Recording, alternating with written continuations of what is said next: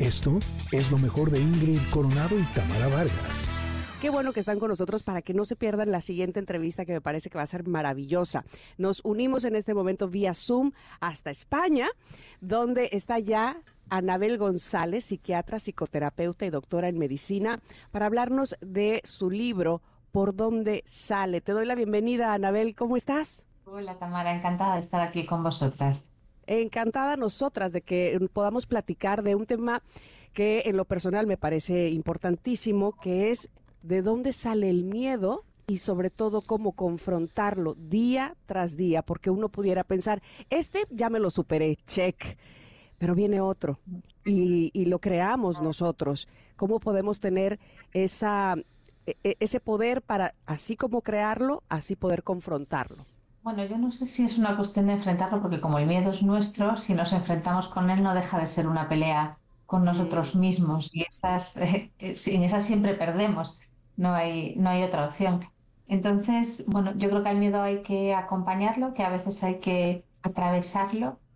Y la propuesta central del libro por donde se sale es, sobre todo, que no es tanto una cuestión de calmar el miedo, porque como tú dices, después de uno viene otro y siempre vamos a tener que estar manejando situaciones que nos dan miedo, sino cómo hacer crecer la seguridad, que no tiene que ver con la calma y que no tiene que ver tampoco con la ausencia de miedo, es como una sensación pues de cierta fortaleza interior y, como la sensación de que tenemos recursos y que tenemos capacidades para enfrentar los miedos o lo que se nos ponga por delante.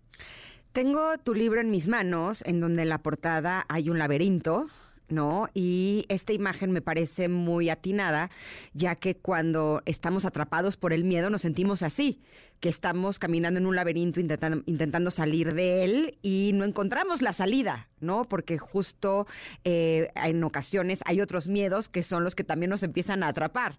A veces se nos empieza a mezclar con ansiedad, se nos eh, termina convirtiendo en pánico y termina siendo una, una, pues una experiencia sumamente dura y sumamente fuerte. Y ahora que estuve leyendo tu libro, la verdad es que me sorprendí, no solamente por darme cuenta que el el miedo tiene una salida. Pero además la salida es, eh, podría decir que es más sencilla de lo que muchas veces podríamos eh, eh, pensar, ¿no? A veces creeríamos que la salida del miedo tiene que ver con un trabajo extremo, ¿no? De vencer a ese miedo y ese miedo nos da miedo, ¿no? Y quedamos atrapados ahí en ese laberinto del cual no sabemos cómo salir. Y el hecho de que tú nos compartas la forma en la que podemos fortalecernos a nosotros mismos para poder reconocer ese miedo y salir adelante, me parece, me parece muy hermoso. ¿Qué podrías compartirle a nuestros connectors que sería como la clave para poder diagnosticar ese miedo y y poder fortalecerte para salir adelante a través de él? A veces hay personas que tienen como muy claro que el miedo está bloqueándolos porque notan muchísima angustia, ansiedad, este tipo de síntomas y muchas de sus decisiones son conscientes de que están dirigidas por el miedo, que el miedo gobierna su vida. Pero hay otras personas que no lo tienen tan claro. El miedo es como que se mueve hacia otro sitio, que por ejemplo se convierte en obsesiones, en síntomas físicos, en bloqueos, en situaciones en las que podríamos hacer algo, reaccionar, nos vemos bloqueados o paralizados y muchas veces lo que subyace a esto es el miedo. Entonces, lo primero es darnos cuenta de si esto puede ser un factor que nos esté impidiendo vivir una vida más satisfactoria.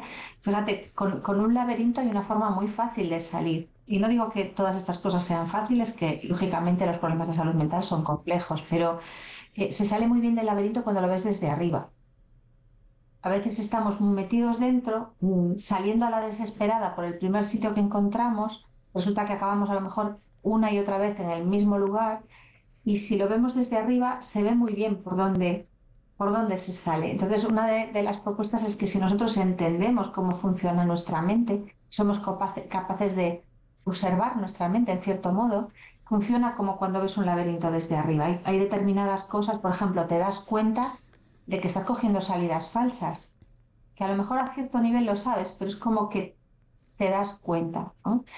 Eh, y después yo creo que otra salida muy importante, que aunque no nos lo parezca, es fundamental para el desarrollo de la seguridad, son las relaciones.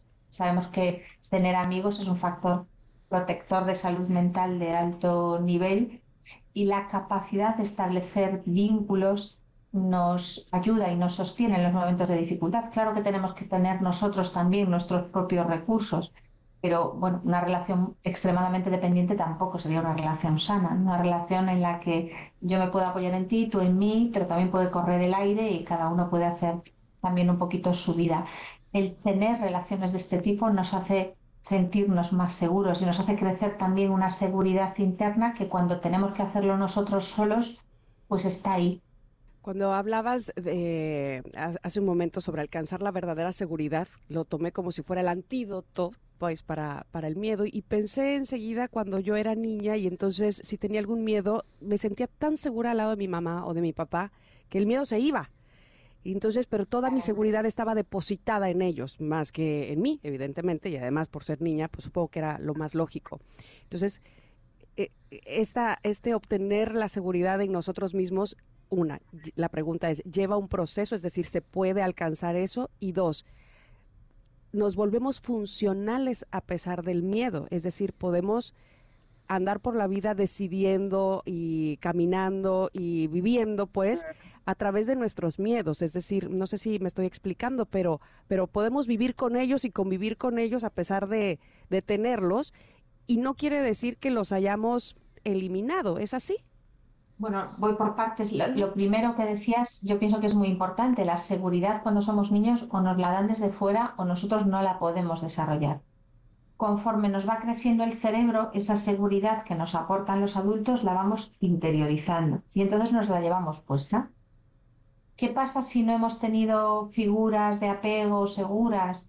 Bueno, pues que eso de entrada de serie no lo traemos, pero luego se puede aprender y se puede desarrollar. Ahora tenemos que andar muchas veces un camino que a lo mejor lo hubiéramos podido recorrer de pequeños si nos lo hubieran puesto fácil, pero bueno, que si no es así tenemos oportunidades de aprender todo eso que no pudimos aprender. Eh, lo que pasa es que la forma de aprender seguridad no es decir las cosas con mayúsculas y muy alto, eh, sino que es otra cosa. No tiene que ver, bueno, pues con, la reflexión, por ejemplo, que es algo de lo que hablo mucho en el libro, la capacidad de establecer confianza, la capacidad de, de explorar, la curiosidad nos hace personas más seguras. Que a veces queremos solucionar el problema justo aquí donde está el problema y a veces el problema se soluciona sembrando alrededor y ayudando a que crezcan cosas que después nos van a hacer gestionar ese problema de forma diferente. Y lo segundo es eh, que los miedos forman parte de nuestra vida, por supuesto, tenemos que contar con que va a haber cosas que nos dan miedo, porque la vida a veces realmente da mucho miedo y, vincularnos y entregarnos a alguien y establecer confianza, claro que da miedo y con eso por supuesto que podemos vivir. El problema es cuando el miedo se nos queda dentro, cuando es desproporcionado cuando no se ajusta a lo que está pasando, cuando nos bloquea y, cuando toma nuestras decisiones. Porque una cosa es que nosotros vivamos con miedo, contemos con ello y decidamos sabiendo que alguna cosa nos da miedo, que eso está bien. El problema es cuando nosotros no pensamos. Es, el miedo el que decide. Y ahí eh, podemos funcionar, sí. Lo que pasa es que vamos a funcionar no para vivir, sino para sobrevivir. Vamos a estar en modo supervivencia y una vida mm, por la que vamos transitando en modo supervivencia, yo creo que no es la mejor vida a la que podemos aspirar. Hombre, es mejor que nada, ¿no? Pero. Claro. Sí, pero estás sobreviviendo, no estás viviendo como tal, y eso te está alejando de, de, lo que realmente puede ser la vida, ¿no? Con, con todos sus matices. Pero a ver, dime algo, porque durante toda mi vida yo hubiera pensado que la calma es eh, la contraparte del miedo, ¿no? Incluso cuando tenemos niños chiquitos y tienen miedo, nosotros nos acercamos a ellos y los abrazamos y les decimos, calma, tranquilo. Y de pronto abro tu libro, eh, lo estuve leyendo y me encuentro con que la calma no es lo máximo a lo que podemos aspirar. Ah, caray, entonces, ¿a qué es? bueno, eh, como tú dices, la calma es la contraparte del miedo, es, es lo contrario del miedo. Y, hombre, está bien, tener calma, pero la calma es pasajera, igual que lo es el miedo. El miedo viene y se va y la calma viene y se va. Eh, es como decir, ¿la solución de la fiebre es bajar la temperatura? No, porque si el origen de la mm. fiebre es una infección, bajando la temperatura, hombre, está bien bajar la temperatura, pero no estamos solucionando el problema. Y la fiebre puede venir de muchos sitios. Entonces, si nosotros entendemos el origen de nuestros miedos, vamos mm. a poder Pues si hay una infección, tomarnos un antibiótico, si es un problema autoinmune, trabajar ahí.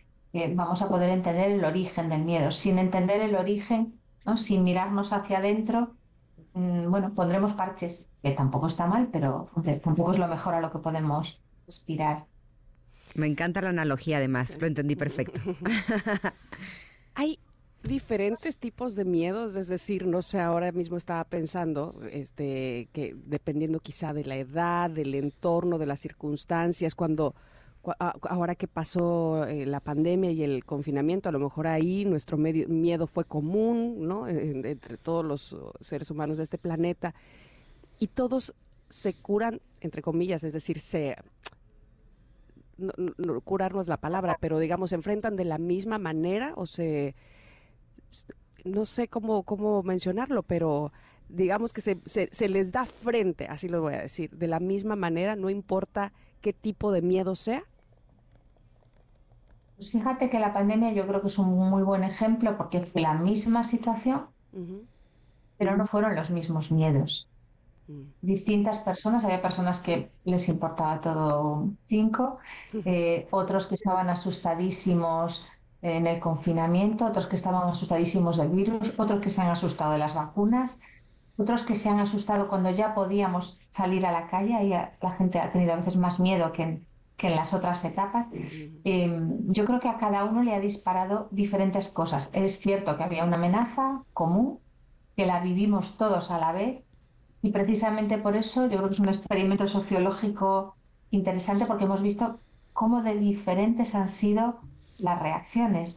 Y fijaos, por ejemplo, antes hablaba de que la seguridad no es decir las cosas con mayúsculas y muy alto, pero frente al miedo muchas personas se han refugiado en la convicción. Entonces hemos visto a mucha gente hiper mega convencida de cosas totalmente distintas unos de otros, uno de que las vacunas sí, otro de que las vacunas no, uno que las mascarillas sí, otro que las mascarillas no. Y esa seguridad contundente, que no es seguridad realmente, que es convicción, nos parece, nos parece, pero no es cierto, que nos ayuda con los miedos. Entonces, hay formas de manejar los miedos que ayudan a que el miedo ocupe su sitio, que tenga el tamaño adecuado y que se vaya cuando se tiene que ir. Y hay, entre comillas, soluciones, por lo menos intentamos probar cosas pero que resulta que hacen crecer el miedo.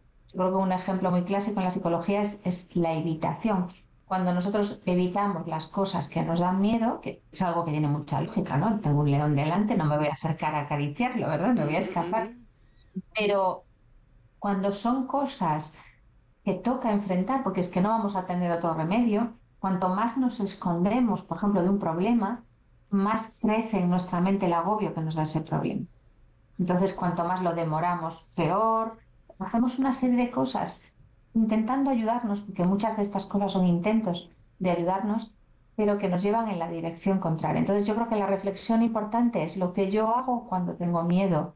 A mí me ayuda con el miedo, me ayuda a medio largo plazo. En el momento, yo puedo hacer cosas que me calmen y esas a veces son engañosas. Yo, por ejemplo, tengo un problema y digo, bueno, ya lo pensaré.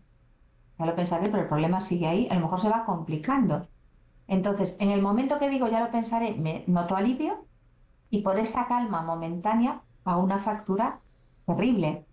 Entonces, yo tengo que mirar a medio largo plazo. Esto que yo hago a mí me ayuda a medio largo plazo a, que el miedo no gobierne mi vida, a que esté ahí, a transitarlo cuando hace falta, o me lo va complicando más, o yo cada vez tengo más miedo.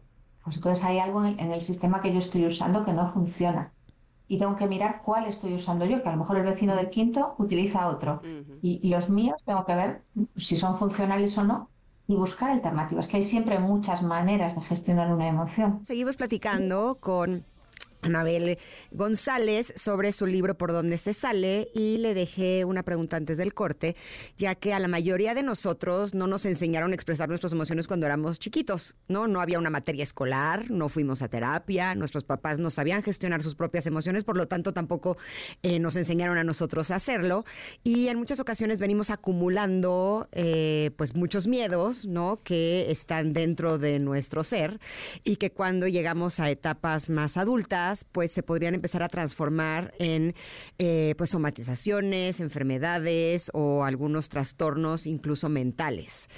Eh, ¿Será que llega un momento en nuestra vida, Anabel, en el que tenemos que, como dice tu libro, eh, levantar las alfombras para sacar toda la mugre que hay adentro de nosotros y entonces eh, poder experimentar esos miedos que a lo mejor no tuvimos la fuerza o el conocimiento para poder afrontar cuando éramos más pequeños y entonces poder limpiar todo este bagaje que venimos cargando para entonces eliminar todas las cosas que nos estén complicando incluso a nivel físico?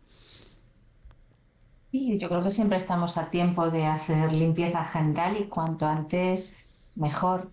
Como decía antes, si vemos que algo no nos está funcionando, lo que no tiene sentido es insistir por donde vemos que no hay salida. Lo que que a veces somos muy cabezotas y como nos parece que tiene que ser por aquí, pues seguimos por ahí, aunque no nos esté dando resultado. Esa es la verdadera locura.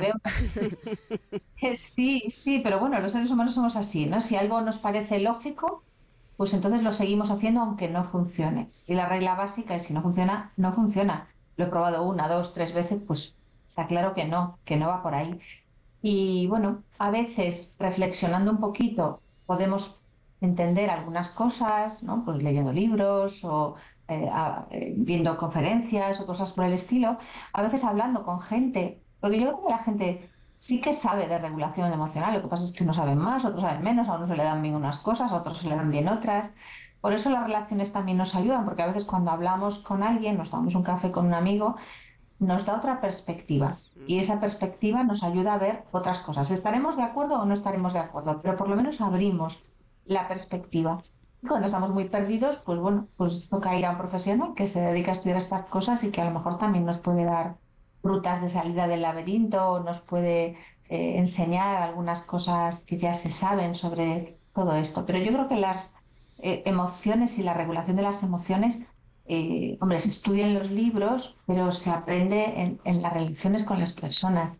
Y en muchas familias hay muy, muy buena eh, educación emocional sin que se estudie un libro sobre emociones ni, ni se haga nada específico, que es una cosa relacional, ¿no? Si un niño pues está mal y el padre o la madre no evitan su tristeza y no le dicen enseguida, venga, va, que no pasa nada, eh, lo abrazan y aguantan el tirón y lo acompañan en ese momento, ese niño está aprendiendo una lección fundamental de la regulación emocional, ¿no? que sus emociones son importantes y que cuidar de ellas es una muy buena manera de, calmarlo, ¿no? Como comentaba Tamara del abrazo de, de su mami. Pues ese es un aprendizaje. Yo creo que es la mejor escuela que hay en la regulación emocional. Ay, sin duda podríamos pasarnos, bueno, este, no sé cuántas horas más platicando contigo, Anabel, sobre este tema que, insisto, es importante para todos. Pero antes de que nos digan, pues vayan a leer mi libro, dejen de estarme preguntando, vayan a leer mi libro, que ahí lo dice todo. ¿Dónde podemos localizar tu libro? Eso es importante que lo sepamos. ¿Aquí en México está en todas las librerías? Entiendo que sí, que ahora empieza a estar en, librerías, por eso eh, hablaron conmigo para que tuviéramos esta esta reunión porque en España está desde hace ya unos mesecillos, pero yo creo que ahora estará en todas las librerías en México. O por lo menos la gente lo podrá pedir con facilidad. Perfecto. Se llama ¿Por dónde se sale? Perdón, Ingrid, de Anabel González. Ahora sí. Exacto, por dónde se sale de Anabel González está disponible ya en todos lados. Te agradecemos muchísimo que nos hayas dado este tiempo, este espacio y que hayas compartido tus conocimientos no solamente en esta entrevista, sino a través de este libro, porque ahora sí ya no hay pretexto para tener miedo. ahora sí a trabajarlos. Gracias, Anabel. Abrazo grande desde España. Vosotros, un gusto este ratito. Esto fue lo mejor de Ingrid Coronado y Tamara Vargas.